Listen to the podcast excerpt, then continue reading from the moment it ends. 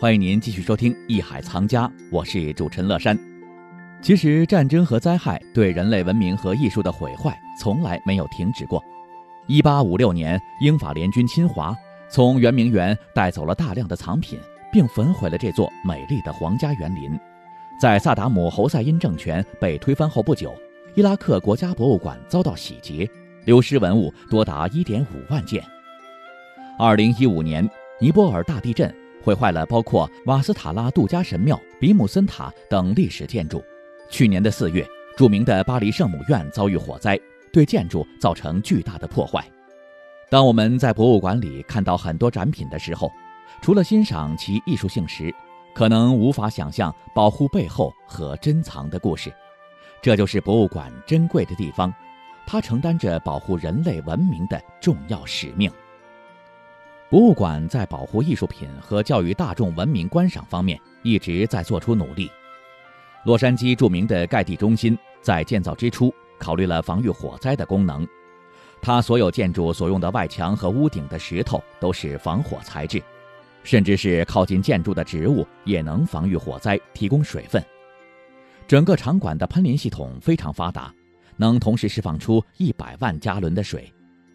这些措施都让盖蒂中心。在大大小小的山火中不必惊慌，也无需移动自己的展品。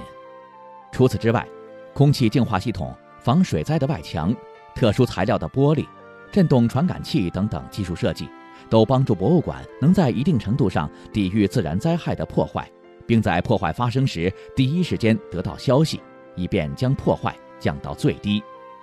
很多博物馆也将对大众文明观展纳入了公众教育的一部分。英国的博斯博物馆让参观者有机会触碰不同的材料，参与不同的感官式的体验，来让他们理解展品是多么易碎。维纳斯的利奥波特博物馆在2016年还组织了一个特殊的展览，展出了大量的被破坏的艺术品。这些被破坏的艺术品往往需要花费巨额的修复费，馆方希望借此机会教育大众，同时鼓励大众捐款来修复这些珍贵的展品。那么，作为一名游客，如何在博物馆文明观赏也是十分重要的。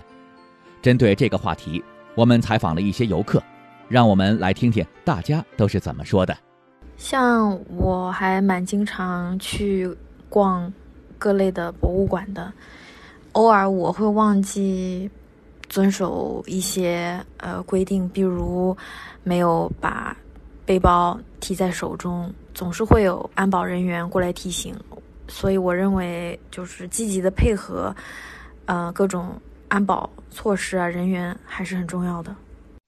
呃，我会很注意，就是说，一肯定不会是去拿手指去触摸这个，呃，画作，不管它是名作也好，或者是小众的作品也好，因为呃，手上的这个呃湿度和这个。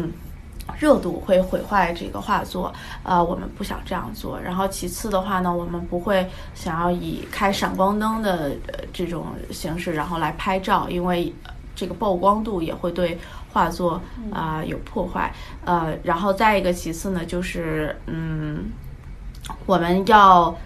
就是自我要注意吧，就是说，因为呃，毕竟这个是名家作品或者是小众作品，那它都是一个作品，以作品的形式啊来展现给世人，所以我们作为呃参观者或者是作为游客来说，呃，要有这个意识去保护这些个作品。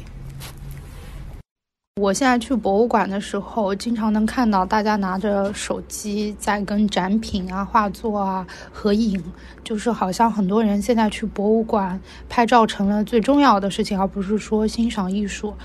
我觉得这个现象挺不好的，大家也要注意。虽然说可能很多情况下可以拍照用手机，嗯，但是也不要忽略周围的环境和给别人造成的影响。如今，很多人都有去博物馆欣赏展品的习惯，因此一些的基本规则对大家来说都不陌生。很多博物馆禁止液体饮料和食物进展馆，有些不允许拍照或者不允许使用闪光灯。在观赏的过程中，尽量要站在展品规定观赏的范围之外，不要用手去触碰展品。有些博物馆对于背包有着严格的限定，要求参观者将背包提在手中。以免由于靠得太近，在转身时将展品划伤。一些博物馆会有限流的措施，因此也需要大家耐心的排队和等待。那么，我们到博物馆是不是匆匆忙忙的拍几张照片就行了呢？我们来听听著名的艺术史学家、芝加哥大学教授乌洪先生怎么说。看展览、看作品，不是一个像赛跑一样跑到那儿就完了的事儿，也不是一个发个帖子或者照张照片的事情。最关键的一部分就是刚才我说的看作品。大家发照片也没什么错误，也挺好的。但是如果说从这个现象能够继续推进一点，就是说可以谈一谈作品，或者你今天看哪个作品最好，为什么好，哪一点儿。对你触动特别大，我觉得这也是一个大家互相交流，也可以有争论，把这个看展览的级别往上再提高一级。可喜的是，近几年中国国内大众在文明观展方面也有了很大的进步。我们请艺术市场资深人士、中央美术学院艺术理论学博士马学东先生。给我们介绍一下。随着近十多年来吧，美术馆、博物馆的向公众免费开放，国内的这些参观者已经形成了相对来讲比较文明的观展行为。整体上来看还是不错的。这主要是由于呢，近些年对于中国优秀文化艺术传统的一种宣传和一种引导。另外呢，就是全民素质的一种提升，才会出现像故宫跑这种现象，证明大家对于我们历代留下来的这些文化艺术珍品，有一个发自内心的一种热爱，发自内心的一种向往，这是我们对文化和艺术的一种渴求的表现。值得注意的是，博物馆的门类多样，艺术理念也发生了巨大的变化。现代的许多艺术展常常有交互式的设计在其中，在这样的艺术面前，人们的参观和互动是艺术完成的一部分。所以观展时也要请大家注意看博物馆的提示和说明，必要时询问现场的工作人员，以便获得最准确的指导。为此，我们采访了在旧金山艺术学院就读博物馆学专业的研究生包阳。不同的艺术品以及不同的观观看方式。